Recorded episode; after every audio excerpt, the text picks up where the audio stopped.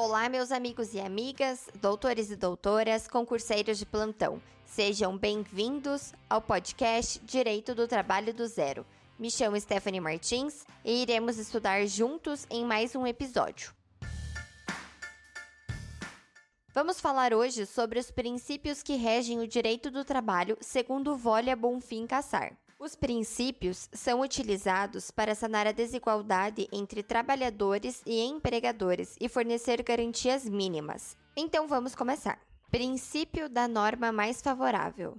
Esse princípio deriva do princípio da proteção ao trabalhador, utilizada quando estiver ocorrendo um conflito entre normas aplicáveis no mesmo caso. Sendo assim, é utilizada a norma mais favorável ao trabalhador, independente da hierarquia entre elas. Para quem não sabe, a regra geral do direito é que quando há conflito entre normas aplicáveis ao mesmo caso concreto, observando quanto às normas autônomas, que são as elaboradas sem a participação do Estado, e as teorias atomista, conglobamento, intermediária, devendo aplicar a de grau superior, e entre as de igual hierarquia, a promulgada mais recente. Dentre as teorias, existe a atomista, que é o critério de interpretação e integração de normas que leva em conta o benefício isolado contido em cada norma, aglutinando-as.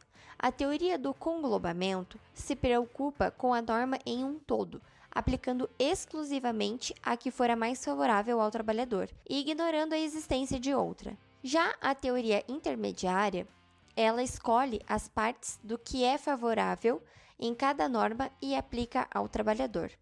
Se ocorrer um conflito entre norma autônoma, que é a norma sem participação do Estado, e outra heterônoma, ou duas heterônomas, prevalecerá a teoria atomista vez que as teorias do conglobamento e intermediária retiram parte, o que não é possível, porque norma heterônoma é indisponível. Volia cita três exemplos para melhorar a compreensão.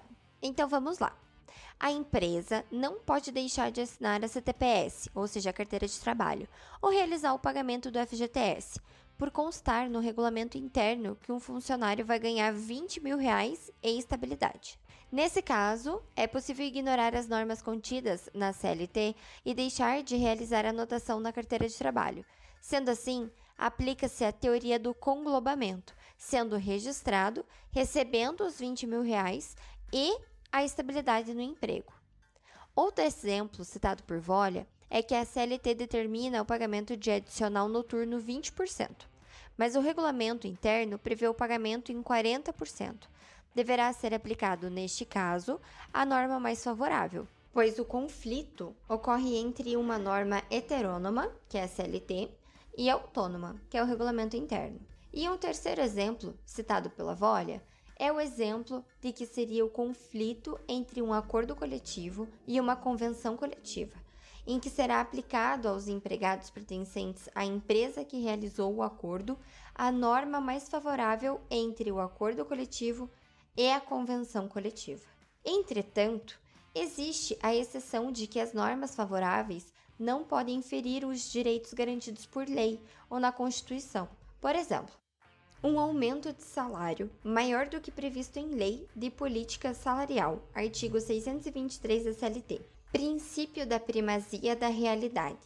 A primazia da realidade é mais um princípio do direito do trabalho que faz prevalecer os fatos sobre os ajustes formais, prevalecendo a verdade sobre a relação formal.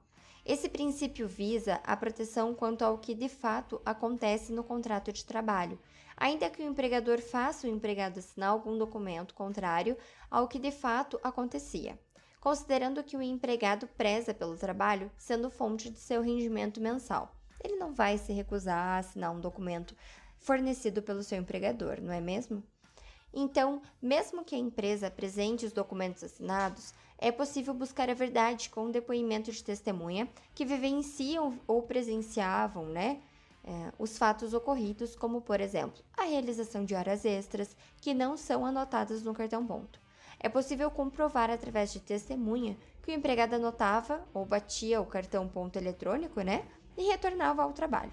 Ou seja, no direito do trabalho, os fatos são mais importantes do que os ajustes formais, Mas, claro, prevalece o cumprimento da lei, como, por exemplo, não se pode reconhecer que uma recepcionista realiza o trabalho de um advogado, uma vez que para exercer essa atividade é necessário inscrição na Ordem dos Advogados, ou seja, ainda que ela trabalhe dentro de um escritório de advocacia e venha escrever alguma petição, ela não será considerada uma advogada. Princípio da integralidade e da irredutibilidade salarial. Esse princípio está previsto no artigo 7, inciso 6 da Constituição Federal e no artigo 468 da CLT.